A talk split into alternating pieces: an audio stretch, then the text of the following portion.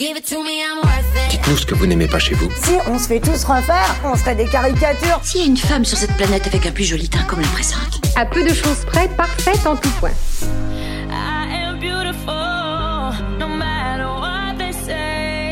Regarde dans ce miroir. Sais-tu ce que je vois Je vois une jeune femme ravissante, pleine d'assurance et d'énergie. Je suis contre la dictature de la beauté. My Beauty Doctor, le podcast de la médecine esthétique proposé par Clinique Matignon. Je m'appelle Patricia Delarive, je suis dermatologue, fondatrice du groupe Les Cliniques Matignon, et avec Myriam Pichard, notre directrice communication, nous avons créé ce podcast dans un but principalement informatif afin de sortir du clivage entre pro et contre médecine esthétique. Nous essayerons d'élever le débat et de communiquer en toute transparence des questions franches auxquelles nos spécialistes répondront de manière nuancée et objective. Bonjour à tous et à toutes, bienvenue dans cette toute nouvelle émission de podcast My Beauty Doctor, un espace bienveillant pour parler sans gêne de la médecine esthétique. Fantasmes, tabous, nous oserons toutes les questions et tous les sujets avec nos experts. Aujourd'hui, dans cet épisode, nous avions envie de parler de cosmétologie afin de mieux comprendre la place des cosmétiques dans la médecine esthétique. Pour en parler, nous accueillons le docteur Patricia Delarive, dermatologue et fondatrice du groupe Clinique Matignon. Bonjour Myriam. Bienvenue Patricia. Docteur Guilhem Porron, médecin esthétique, spécialiste en cosmétologie et directeur de projet au sein du groupe Clinique Matignon. Bonjour Myriam. Bonjour Guilhem. Et Anne, 51 ans, femme coquette et bien dans son corps, mais surtout curieuse d'en savoir plus sur le domaine. Alors Anne, voici nos experts. À vous les questions. Alors bonjour à tous. Pour euh, commencer, j'aurais une petite question euh, donc euh, au docteur Porron. les crèmes, est-ce que ça marche vraiment? Euh, bonjour Anne. Les crèmes, oui, ça, fonctionne vraiment. Euh, l'idée, c'est qu'évidemment, il faut qu'elles soient adaptées au type de peau, et puis elles vont s'inscrire en complément, euh, notamment des soins de médecine esthétique. Ça va être un petit peu l'entretien de ces soins-là. Euh, la peau, euh, si vous voulez, euh, elle va évoluer au cours de l'âge, elle va évoluer en fonction des personnes et puis elle va évoluer au cours d'une journée. Donc, si vous avez une crème qui est adaptée à votre type de peau, et ça, il faut, il faut avoir des experts pour vous conseiller là-dessus ou, ou, aller il faut, faut, que vous trouviez un moyen de, de, connaître votre peau et de connaître quel type de peau vous présentez. Vous allez avoir un net bénéfice, effectivement, euh, sur le quotidien et sur le long terme à appliquer des crèmes euh, cosmétologiques. En fait, euh, ce qui se passe, c'est qu'on a, on a des principes actifs plus ou moins efficaces. Donc, le principe actif, en fait, c'est l'élément euh, principal qui est dans la crème et puis qui va aboutir à un résultat. Donc, ça dépend beaucoup aussi de ce qu'on cherche. On peut chercher simplement une hydratation, auquel cas on va être satisfait par pas mal de crèmes différentes qui contiennent toutes euh, des substances euh, hydratantes, ce qu'on appelle les émollients. Et puis après, il peut y avoir un principe actif qui va vraiment avoir un, effet, par exemple, de ralentissement du vieillissement, euh, un effet, par exemple, de blanchiment des, pigmentations, des taches, ou alors un effet d'apaisement des rougeurs, par exemple. Donc il y a beaucoup de principes actifs différents. C'est pas toujours facile de d'y voir clair pour le pour le consommateur. Le principe actif, il est un disons indiqué clairement dans la composition il n'est pas toujours indiqué euh, dans le packaging, enfin dans l'emballage, donc pour le consommateur, pas toujours facile à comprendre. En gros, on a, euh, si on parle de l'anti-âge, parce qu'on va pas pouvoir faire toute la, tout, tout, tout le, euh, disons, l'exposer sur tous les principes actifs dans la cosmétologie, mais mettons que, euh, par exemple, en anti-âge, on a la vitamine A ou tous les dérivés de la vitamine A, ce qu'on appelle le, le, rétinol, rétinaldéhyde, isotrétinoïne, enfin tout ça, c'est une grande famille de la vitamine A qu'on appelle acide, qui a, qui, a, vraiment une molécule qui est tout à fait démontrée en termes d'efficacité. Il y a énormément d'études médicales euh, très clair euh, sur le sujet qui montre que ça a beaucoup d'effets bénéfiques et en particulier, euh, ça permet de réparer par exemple le collagène et donc de ralentir les effets du vieillissement. On sait que ça ralentit aussi les effets liés au soleil, le risque aussi de précancérose, enfin de, de, de, de, ralentir le risque de, de développer des petits cancers qui sont liés à l'exposition solaire cumulée, par exemple sur le visage. Donc il y a, oui, par exemple, ça c'est un, élément sur lequel il y a aussi des, des, des ce qu'on appelle l'évidence-based medicine c'est-à-dire euh, des, preuves scientifiques. Et puis, euh, euh, ben, Guilhem, sur les, vitamines, qui est un domaine que vous connaissez bien, on a aussi des, choses qui sont quand même déjà bien démontrées aujourd'hui et puis qui justifient leur application, leur utilisation quotidienne. Oui, tout à fait. Et c'est d'ailleurs ce qui va faire aussi un petit peu la, différence entre les, différents produits. Euh, à la fois leur, leur composition et puis effectivement de s'appuyer sur, euh, sur des molécules euh, dont l'efficacité est, prouvée. Les vitamines en font partie, elles vont booster euh, entre guillemets euh, le derme. Et puis vous avez les peptides dont on parle pas mal en ce moment, qui vont être en fait des, des petits messagers délivrés au sein de, de, la peau et qui vont avoir des activités à la fois de régénération, de, de, de relaxation aussi, donc qui vont diminuer un petit peu l'aspect de ridule, qui vont repulper la peau. Bref, le panel est extrêmement large. Euh, c'est aussi pour ça qu'il y a beaucoup, beaucoup de, propositions et qu'on peut s'y perdre. Mais si on commence à prendre un peu de recul, nous, euh, en, tant qu'experts, on sait que euh, on a des grandes familles qui sont efficaces. Et donc, on, on, on cherche à retrouver ça euh, dans les produits qu'on peut conseiller.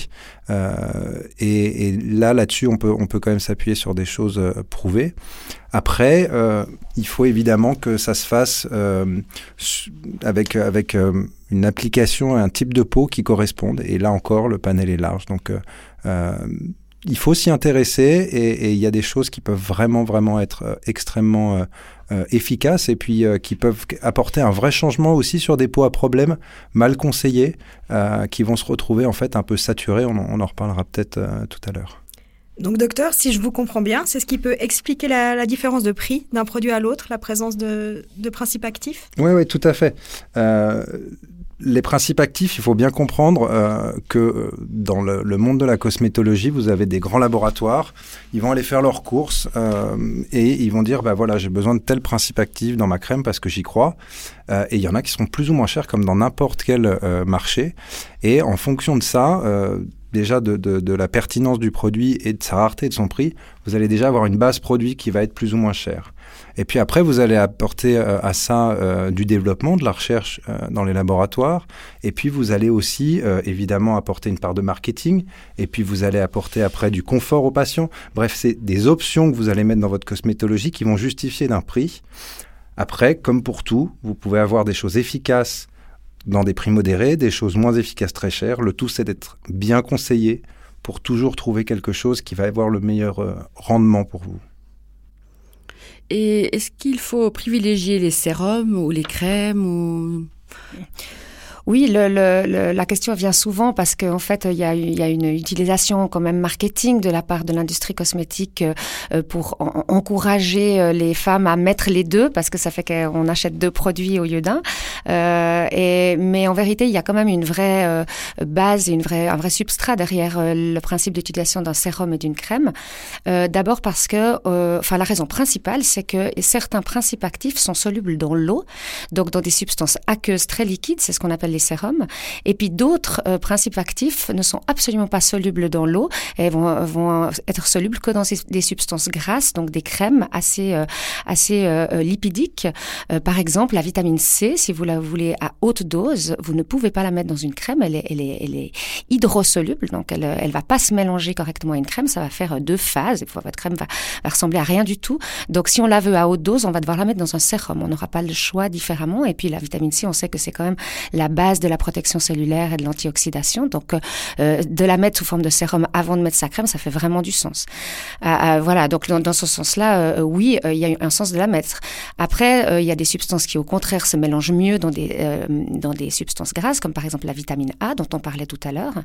Et alors, la vitamine A, vous n'allez pas pouvoir la, mettre dans un sérum, ou alors ça va être un sérum un peu blanc qui, qui sera finalement plus une crème liquide qu'un sérum. Si vous, vous, vous, vous, le, vous voulez le, utiliser que le sérum, vous n'aurez pas la vitamine, la vitamine A. Donc typiquement, bah, dans cette situation, cet exemple, si vous voulez à la fois de la vitamine C et de la vitamine A pour protéger, pour euh, ralentir le vieillissement, bah, vous allez devoir utiliser les deux. Ceci dit, il y a quand même beaucoup, beaucoup de, de lignes de cosmétiques qui vont artificiellement mettre un sérum et une crème, c'est-à-dire que dans l'un et dans l'autre, soit il y aura les mêmes ingrédients, euh, soit il y aura pas de principe actif ni dans l'un ni dans l'autre, et puis euh, bah, ça va être vendu sous forme de sérum et de crème uniquement pour vendre deux produits. Donc, comme disait le docteur Poron, il y a finalement à boire et à manger vrai, il y a un sens derrière tout ça, mais il n'est pas toujours appliqué avec une éthique parfaite et puis une base de rigueur scientifique de la part de tous les laboratoires. Il y a des grosses différences entre les, entre les laboratoires. C'est quand même un marché très, très intéressant sur le plan commercial.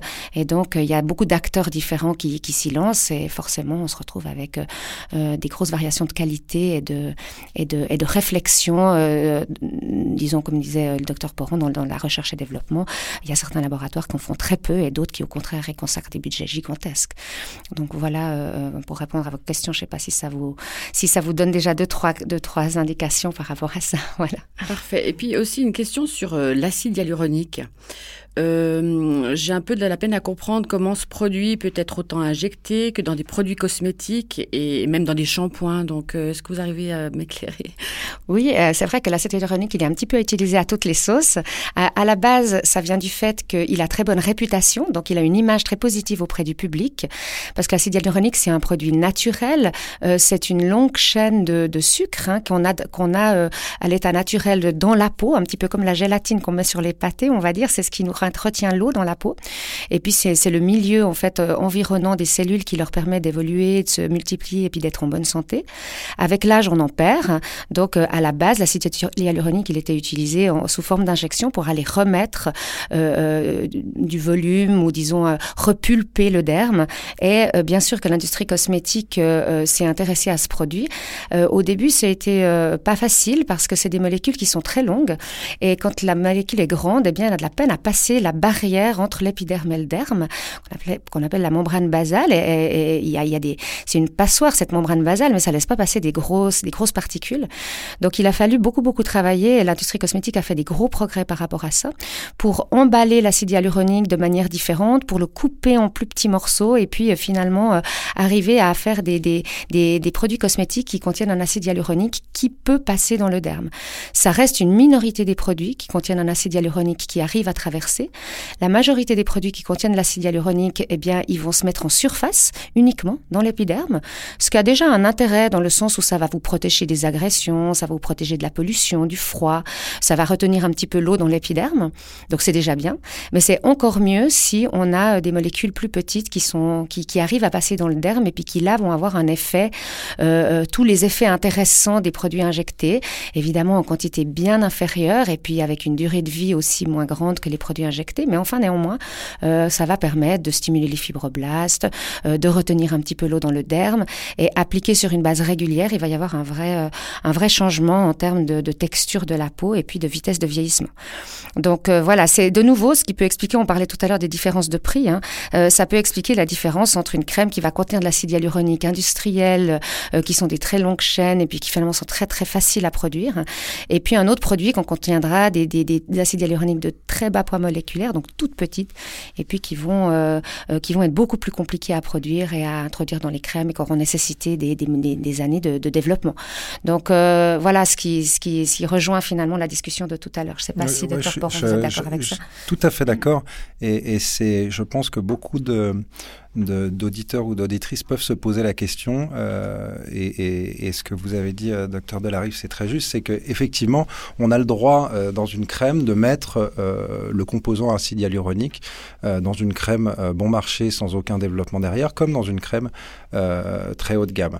ce qui fait la différence, c'est effectivement les vecteurs, et notamment ces petites enveloppes qui vont permettre à la, à la molécule de descendre à travers l'épiderme jusqu'au derme, et ensuite de, de napper un petit peu. Et ça, effectivement, effectivement, euh, certaines crèmes longues, euh, ça coûte cher à développer, ça coûte cher parce que c'est des études, et donc ça va justifier euh, d'une crème plus efficace et donc souvent plus onéreuse. Donc là-dessus, vous pouvez pas forcément euh, vous euh, faire la différence. Euh, c'est pour ça que c'est bien déjà d'avoir de, une certaine culture de la cosmétologie, de s'y intéresser un peu, et puis ensuite éventuellement de demander conseil à, n'importe quel professionnel du milieu qui lui va, va, arriver à cibler un petit peu. Puis après, vous faites votre choix en, en conséquence. J'ajoute, et comme je l'ajoute toujours, ça dépend aussi de votre type de peau. Il ne faut pas croire que toutes les peaux ont besoin d'être hydratées. Il ne faut pas croire que toutes les peaux euh, ont besoin d'avoir euh, des antioxydants ou des anti-inflammatoires. Ça dépend des types de peau. Et on a tous des peaux euh, très très différentes. Nous, on a la chance dans notre quotidien en fait d'être en permanence en contact avec des peaux différentes, de tout âge, de toutes origines. Donc ça, c'est extrêmement pertinent, enrichissant pour nous, et on se rend compte vraiment de, de l'extrême impact d'une cosmétologie bien adaptée en comparaison à parfois des grosses erreurs qui peuvent avoir des conséquences euh, cutanées qui sont, qui sont vraiment dommageables pour les, pour les patients. Donc oui, pour, pour, globalement, vraiment, c'est quelque chose sur lequel je pense qu'il faut prendre un petit peu de temps, euh, mais vous pouvez avoir de vrais bénéfices avec, euh, avec la cosmétologie. Merci, docteur Poron. Euh, bon, Anne, on attend maintenant euh, de savoir exactement comment choisir ces produits. Et puis finalement, est-ce qu'il faut cumuler une tonne de produits pour avoir tous les principes actifs? Euh, Comment est-ce que ça fonctionne concrètement, docteur? Bah, Je pense que d'après ce qu'on ce qu'on a déjà évoqué, vous, vous savez déjà un peu ce que je veux dire, c'est que en fait c'est c'est pas euh, plus qui fait plus, c'est juste euh, euh, bien ciblé euh, pour avoir ce dont a besoin votre peau. Il faut aussi comprendre que votre peau, euh, elle peut avoir un, bon, un moment besoin d'une chose et à un autre moment d'une autre. Et là je parle dans une journée, mais je parle aussi dans une année et évidemment tout au long d'une vie. Donc c'est là tout l'intérêt d'avoir et c'est comme tout le temps dans la vie, euh, déconseiller ou alors de se faire ses propres opinions, mais d'avoir un aspect critique pour évoluer dans ses choix. Ne pas se dire à 18 ans, je mets cette crème-là et puis j'en mets un peu plus chaque année et puis je vais être euh, de mieux en mieux et ma peau va aller mieux. C'est pas vrai. Ça évolue, donc il faut de l'analyse, il faut un petit peu de, de conseils et à ce moment-là, euh, c'est vraiment un compagnon tout au long de la vie, la cosmétologie qui peut avoir un bénéfice très très important.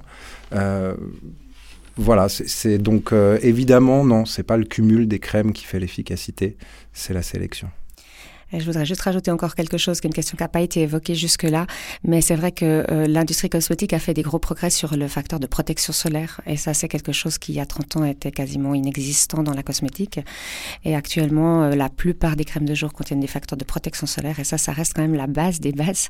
Protégez-vous du soleil, parce qu'en ce moment bah, le, les le beau temps est, est, est, parmi nous, et c'est vrai qu'on a, on a vraiment euh, un, un intérêt majeur à protéger notre peau du soleil au cours de, au cours de la vie, euh, il va y avoir une différence colossale sur la vitesse de vieillissement et bien sûr le risque pour la santé de la peau. Voilà. Très bien, merci docteur.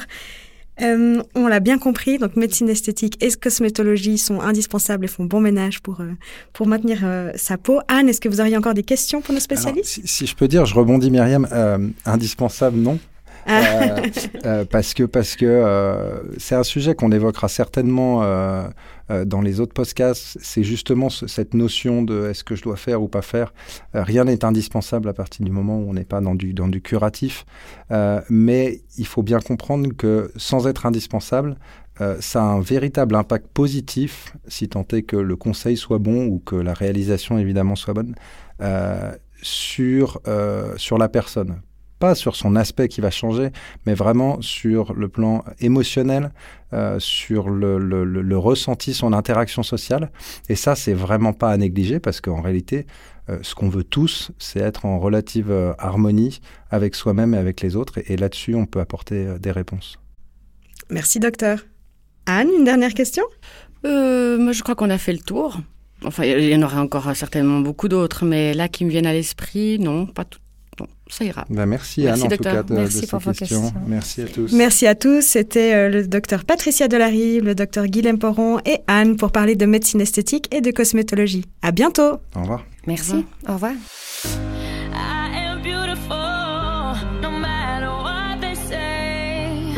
My Beauty Doctor, le podcast de la médecine esthétique proposé par Clinique Matignon.